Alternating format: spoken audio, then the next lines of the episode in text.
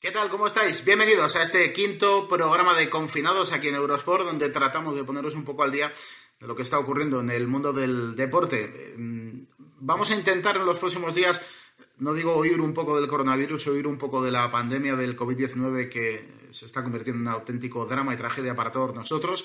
Y vamos a intentar eh, abrir este espacio a casi como si fueran programas temáticos sobre cosas que nos ayuden precisamente a eso, ¿no? A escapar un poco, a salir de esta rutina en la que hemos entrado a causa de la pandemia. Cumplimos eh, una semana ya de confinamiento, nos quedan todavía otras tres más, y hay determinadas cuestiones que tienen que ver con el mundo del deporte que sí que hay que analizar y abordar. Lo que ayer ocurrió por la tarde, eh, un comunicado que hizo público el Comité Olímpico Internacional, donde por primera vez reconoce la posibilidad de un aplazamiento de los Juegos, que no arranquen el día 24 de julio como estaba previsto en ese Estadio Olímpico de Tokio. De momento, ya digo, esa es la única luz que ha dado el COI a este asunto. Lo que ha pedido son cuatro semanas para valorar, para analizar, para estudiar, entiendo para ver también cómo es la evolución de esta pandemia en todo el mundo y tomar una decisión, repito, a mediados del próximo mes de abril o finales del próximo mes de abril. En cualquier caso, nosotros os invitamos a que paséis un rato con nosotros. Eh, hemos tenido una charla de verdad muy didáctica eh, junto a Fermín de la Calle, mi compañero aquí en Eurosport, con Luis Villarejo, que es el director de deportes de la agencia F, y con un invitado muy especial que es Miguel Rodrigo. Miguel Rodrigo es entrenador de fútbol sala, ha sido siete años seleccionador de fútbol sala en Japón, conoce a la perfección esa cultura, esa gente, ese país. Y creo que todo lo que nos ha contado, de verdad, es muy didáctico para explicar lo que supone para Japón los Juegos Olímpicos, lo que supondría para Japón no poder albergar esos Juegos, no poder celebrarlos y lo que van a pelear hasta el final para que sea no solamente una cita deportiva inigualable, sino que sirva también para elevar el espíritu, para elevar la moral del pueblo y en este caso de todos los habitantes de este planeta. Os invito a que os quedéis con nosotros, quinto confinado aquí en Eurosport.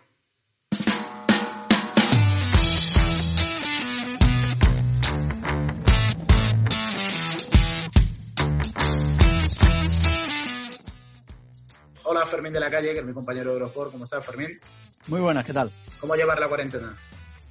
Bien, bueno, eh, como los fines de semana además estoy con la web también de Eurosport, pues son movidas. Y bueno, sobre todo es filtrar un poco toda la información que va llegando. Y lo que decías, hoy la noticia es un poco que están pidiendo que se pospongan los juegos porque cada vez afecta a más gente. Eh, Luis Yarejo es el director de deportes de la agencia EFE, es un buen amigo. Hola Luis, ¿qué tal? ¿Cómo estás? Hola, ¿qué tal Miguel Ángel? Encantado de saludarte, ¿cómo estás? Tú eres un tipo paciente, reflexivo, ¿cómo llevas esto? Bueno, pues un poquito cansado como todos. Lo que pasa es que, bueno, también por, por, mi trabajo, te decía antes, por eh, en la agencia tengo, tengo que estar de forma presencial. Eh, o sea, que tampoco es una especie de mixing, ¿no? Mezcla entrar y entrar y salir, pero bueno, pues la verdad que es una experiencia, ¿eh? es una experiencia, madre mía, inesperada por completo y que tenemos que, aprender y seguir las recomendaciones, por supuesto, y nada, pues nada tranquilidad, calma y, y, mucho, gracias a Dios que tenemos una tecnología, ¿eh? fibra óptica eh, maravillosa en este país, la verdad que, gracias a Internet estamos muy, muy, muy metidos, ¿no? En, la actualidad, ¿no? Eh, es así. Eh, está también Miguel Rodrigo, es un viejo amigo. Miguel Rodrigo es un entrenador de fútbol sala fantástico, ahora trabaja eh, para la Federación Andaluza, está en Granada, pero durante un montón de años ha sido un auténtico trotamundos.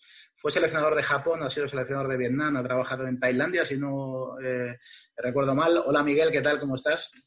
Hola, muy buenas Miguel Ángel, un placer saludaros a todos desde Granada. Bien, viendo pasar el mundo por la ventana. Exactamente, digo, tú que eres un auténtico correcaminos, eh, ayer hablaba contigo, a, Miguel lo tocó en 2011, estabas en Tokio al frente de la selección japonesa de fútbol sala y te tocó el terremoto, el tsunami, la explosión de la central de Fukushima y, bueno, se puede decir, ¿no? Estuvisteis también confinados en, en Tokio, ¿no?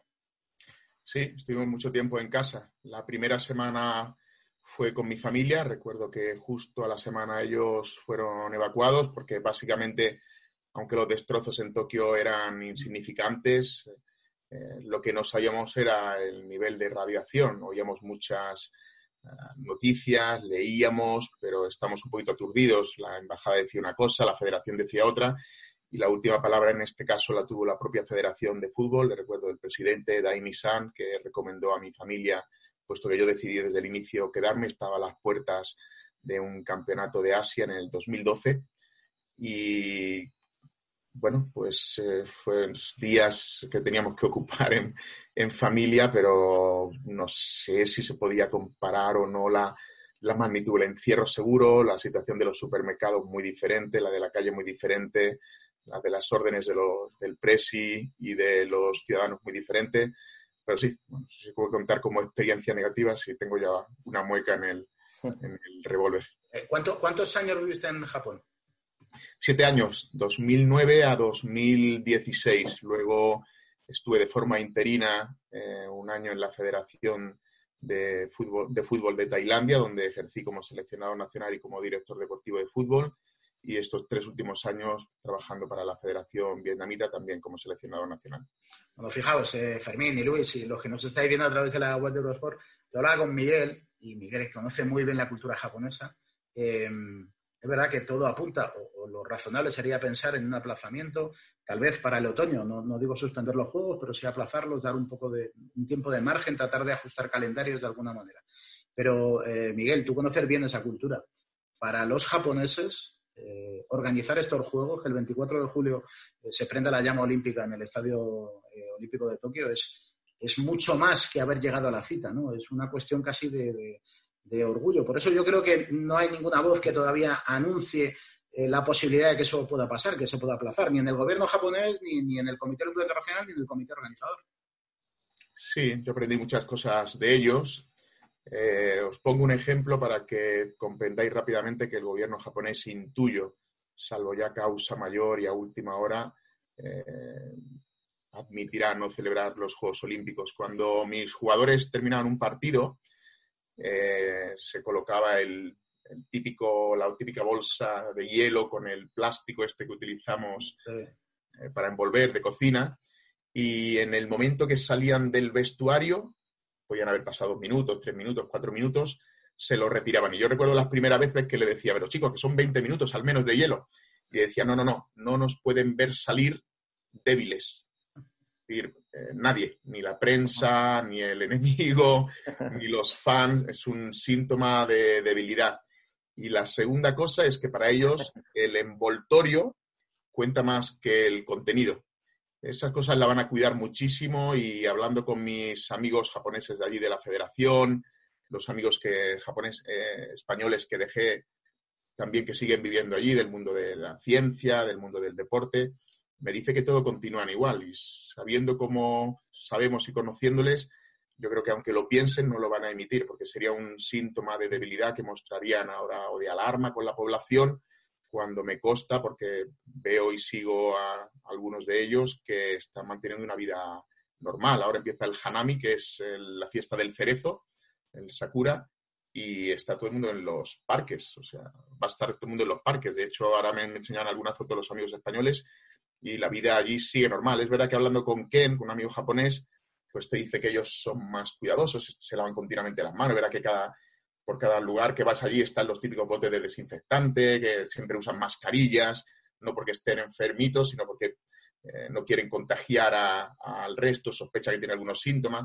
Pero claro, este virus no entiende de mascarillas ni nada. Yo creo que si allí de nuevo prende gordo va a aprender de, de hierro. Pero vamos, más que nada es por eso, por las cositas que te he dicho de la cultura, yo creo que aguantarán hasta el final si, finalmente la aplazan.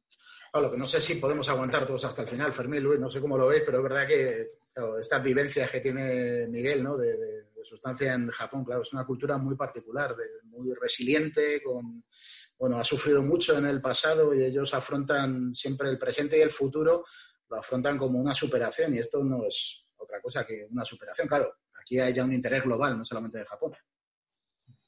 Eh, yo creo que el problema que hay es el timing, ¿no? Eh, eh, digamos que el coronavirus se está desarrollando en diferentes fases en diferentes países y eso es lo que ellos no pueden controlar y, por ejemplo, en Estados Unidos está ahora ascendiendo la ola y por eso hablabas tú de las dos federaciones grandes de atletismo y natación, que son las más importantes en los Juegos. si desde allí llegan y los contratos televisivos ven que las estrellas no van, yo creo que eso sí va a ser un problema estratégico. Entonces, al final va a ser el interés de eh, estructural de Japón como país frente a los intereses de, televisivos que quieren contar con las estrellas y a lo mejor esas estrellas no van a estar por prevención eh, por el tema del coronavirus. Es, bastante complicado todo. Yo no me atrevería a decir ni, ni a favor ni en contra. Sí, muy interesante lo que, lo que apuntaba Miguel y de, la cultura japonesa. Y siguiendo con el hilo de Fermín, bueno, que, vamos a saber todos, ¿no? La, importancia de los derechos también televisivos, ¿no? El otro día leía que la, NBC, que es la propietaria que tiene los, derechos para, Estados Unidos, pues lógicamente que, se retrasen eh, los juegos cuando entran ya la temporada de NBA y de, la, de la Liga de Fútbol Americano, pues es un hándicap para ellos que también tienen esos, esos derechos, ¿no? Entonces, bueno, aquí hay una, una, una, una batalla por un, por, por, un lado, que es una batalla económica y que no tienen más remedio, por eso también el, comité, yo creo que se están aguantando, apurando, apurando al máximo, ¿no? Lo que es verdad que al hilo de lo que dice Miguel, bueno, pues me, me, me deja, me, da que pensar en el sentido de decir, oye, que, que, que no están nerviosos, ¿no? Por, por esto, por, por, el mensaje, más o menos, la atmósfera. O no, o no la aparentan, o no, por lo menos no lo, por lo, menos no lo, lo, aparentan, lo disimulan bien y, y por lo menos no, no, no, no nos llega, ¿no? Perdona, Luis. Miguel, solo por eh, precisar, de tu contacto con la gente que tienes allí en Japón, ¿ya están haciendo vida normal? ¿Se puede decir que más o menos una vida normal? Sí, vida normal, vida normal. Están abiertos los cines, los parques, eh, hablaba con algunos españoles y con, y con japoneses, la federación. Eh, a nivel deportivo, sabéis que, bueno, no lo sabéis, pero mi, mi, traductor y asistente en la federación es ahora el, traductor de Iniesta y trabaja en Bissell Kobe, es un chico que maneja el castellano perfectamente, Ari, y con él hablo a diario y ellos me decían que reanudaban los entrenamientos la próxima semana, mm. por esta que empieza. O sea que aunque se esté jugando sin público, parece que incluso la vida deportiva, no sé si de una forma oficial, bueno, intuyo que oficial, en Japón extraoficial es complicado hacer esas cosas, eh, se reanuda Así que la vida normal está prácticamente con normalidad, se aconseja todavía el teletrabajo, los niños siguen en casa, ellos lo que han hecho es correr las, las vacaciones, moverlas, moverlas de fecha. Yo, de hecho, tendría que estar ahora viajando para Japón en estos días para mis compromisos con la NHK, con la televisión, por mis programas de televisión, que Luis conoce que de hace unos años, y lo que han hecho es mover las vacaciones y, en principio, eh, luego ya llegó de lleno todo el coronavirus y se canceló, pero la vida es casi, casi normal. Eh, me envían algunas fotos, que faltan algunas cosas, que la gente todavía en el supermercado. Si es como, la, como lo del terremoto, en la época que yo lo viví, cada hijo de vecino podía coger una única unidad de un producto y tenías que decir los miembros de la familia que estaban, etcétera. Estaba muy controlado pero no por policía ni por ejército, sino por la propia moral de ellos, porque el civismo allí es, es brutal y cuando se dice de hacer una cosa se comportan como una, como una sociedad. ¿no? Yo creo, recuerdo bajar al supermercado y, intentar, o sea, por mi parte malo el diablillo este que aparecía por aquí, recuerdo que decía dos litros de leche, dos litros de leche. Pero la parte japonesa, después de tres años, me decía, Miguel, han dicho una y es una. Entonces tenía, tenía esa lucha, ¿no? Pero están en la vida normal, solo faltan cositas en el súper, yendo a los cines y ya te digo, Ari eh, de Bissell Kobe me decía que reanudaban los entrenamientos. Luis, perdona que te interrumpí. Estamos sí, no, no, decía que, aquí el problema, Miguel Ángel, es que hablaba pues esta semana con el padre de Mireia Belmonte, es que al final pues ni, Mireia, ni Jessica Val, ni, ni, ninguna de nuestros chicos y chicas de natación están nadando, no pueden hacer nada y bueno, subir y bajar escaleras en, en, su domicilio, en, el portal de una casa, pues no es un entrenamiento adecuado para ir a los Juegos Olímpicos, ¿no? Entonces, evidentemente, no sé si habrá gente mejor preparada que nosotros, hay una una disfunción, unos están mejor que otros, bueno, no sé, yo creo que esto es un barullo. Lo que sí he notado, y lo habéis leído y lo estáis leyendo, las últimas 12 horas están siendo decisivas, se está apuntando todo el mundo, no paran de llegar federaciones y federaciones de todo tipo de, España y, del resto del mundo pidiendo aplazar. Digamos que eh, se, ha soltado a la gente, ¿no? Estaba esto un poquito tapado y de repente la gente ha dicho, no, no, no, no quiero ir, no quiero ir, hay que aplazarlo y se está haciendo una presión de todas las federaciones que me imagino que las próximas 24 o 48 horas alguien tendrá que decir algo, no sé si Tomás Bach desde el CIO o alguna Creo,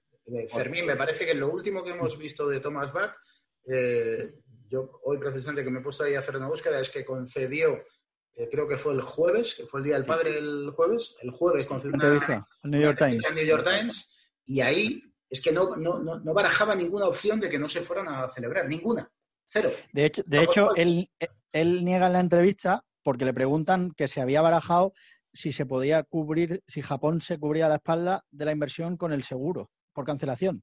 Y él decía que en ningún momento se había hablado de eso.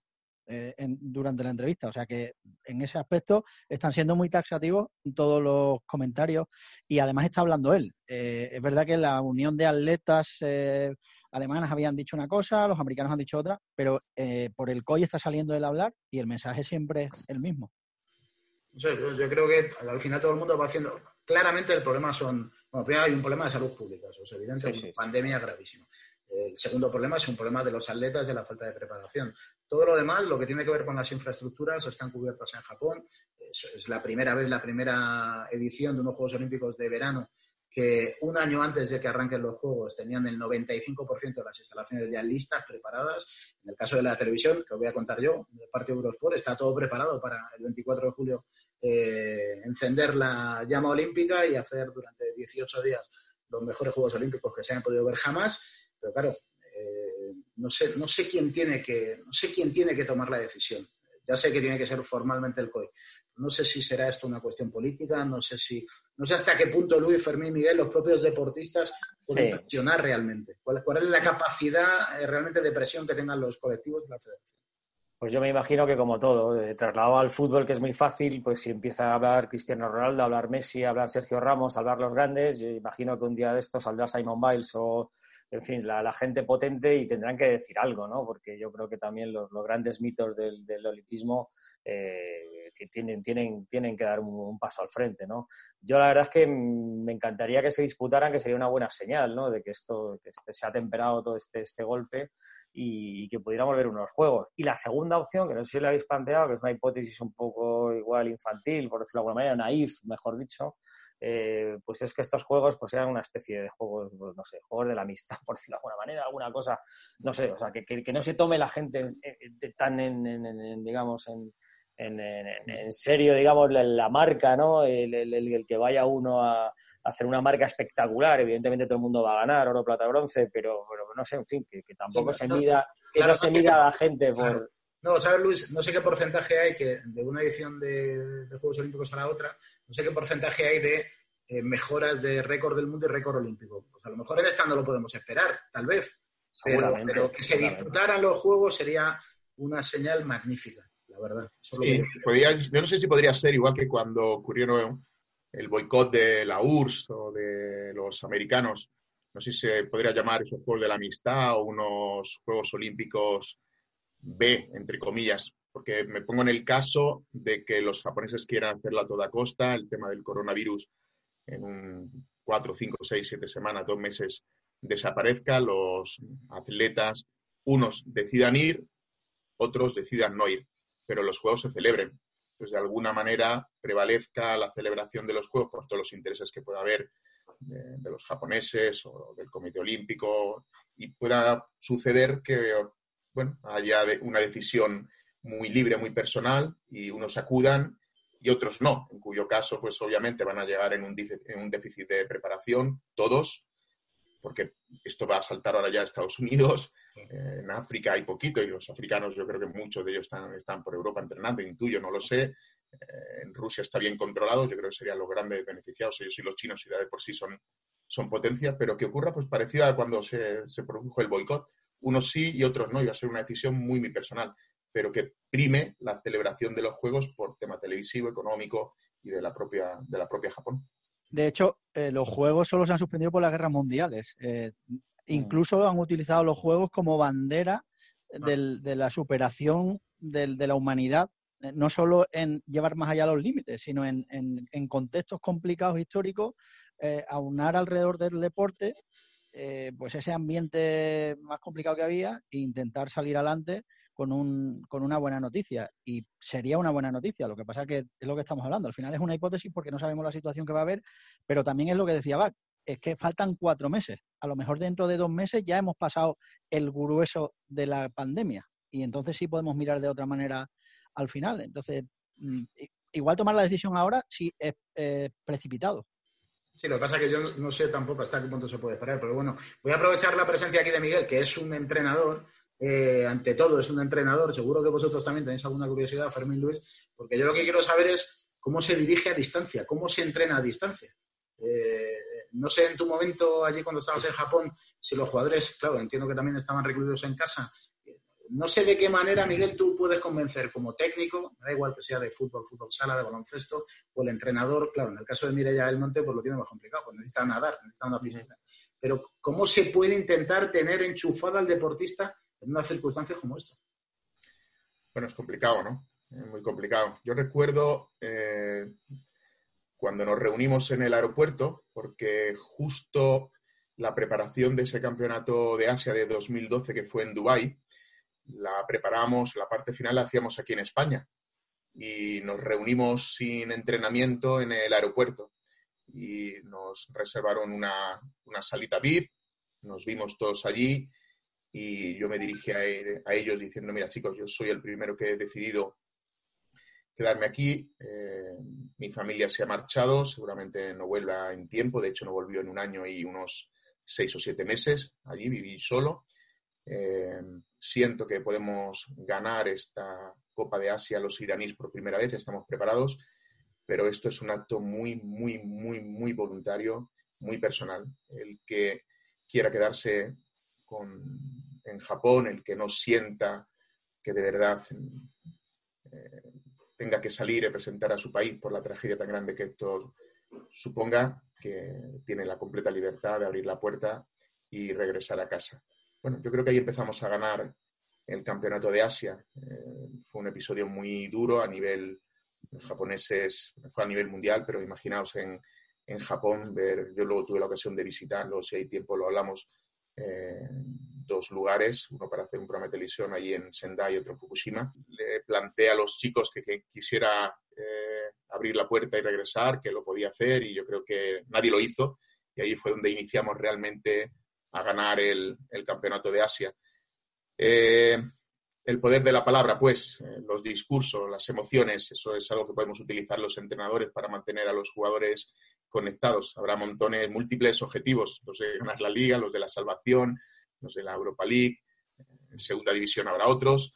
Eh, el tema del ejercicio físico, por supuesto, diario en casa, lo que vemos en las redes sociales de los deportistas de altísimo nivel y es que disponen algunos de ellos de casas que son auténticos gimnasios de pago para nosotros los mortales eh, diariamente. Y creo que una herramienta fundamental, Miguel Ángel, podría ser el scouting, en el ritmo frenético que siguen los grandes clubes, un Real Madrid, un Barcelona, que juegan Liga, Copa del Rey, Champions. Los analistas eh, no tienen más tiempo, no tienen el tiempo suficiente como para concentrarse, por ejemplo, en scouting individuales o por por roles, por posiciones, por sociedades, como decía, como decía Valdano. Yo creo que es el momento idóneo para que ellos trabajen duro en casa y puedan diariamente enviar scouting personales, individualizados, de mejora, de por posiciones, etcétera. Y eso yo estoy seguro que es muy complicado hacerlo durante la temporada y pueden tener eh, ocupado al deportista con un visionado de 15 o 20 minutos del scouting, intercambiar información con, el cuerpo, con el cuerpo técnico. Más de eso, visionado de partidos, como no se les mande deberes, y no creo que sea el caso en, los deportistas de alto nivel, creo que es la única manera de tenerlos conectados, porque si ven su propia mejora a través de vídeos y eh, los analistas de esos grandes clubes tienen información y tienen, tienen tiempo suficiente como para hacerlo. Es la única ocasión, que yo pienso como entrenador de fútbol o de fútbol sala, ¿no? Deportes individuales, natación, pues imagino que Fred con Mirella, pues no sé si tiene más que analizar biomecánicamente ya todas las cosas y es, hay menos margen, pero en el ritmo del fútbol creo que hay, hay mucho. Estos días que hablas con deportistas, como decía Luis, que está todo el mundo un poco en casa intentando sacar para adelante la preparación, que es más de mantenimiento que, casi de cara a los juegos, eh, lo que sí me decían todos es que precisamente, aunque fuera en Asia, que les apetecía ir a Japón porque pensaban que era un contexto bastante eh, disciplinado y cívico. Decían, si tenemos que ir a un sitio, a mí Japón precisamente me inspira mucha confianza. Dice, si esto fuera en Atenas, o te diría, hasta en España, que somos más fulleros y más de ganar la, ventaja, pues sería complicado. Pero los deportistas sí quieren ir dentro de, la dificultad que van a tener con el coronavirus. Claro. Es evidente. Bueno, pues ha sido muy didáctica eh, tu presencia aquí con nosotros, eh, Miguel, en este Confinados, así que te lo agradezco mucho.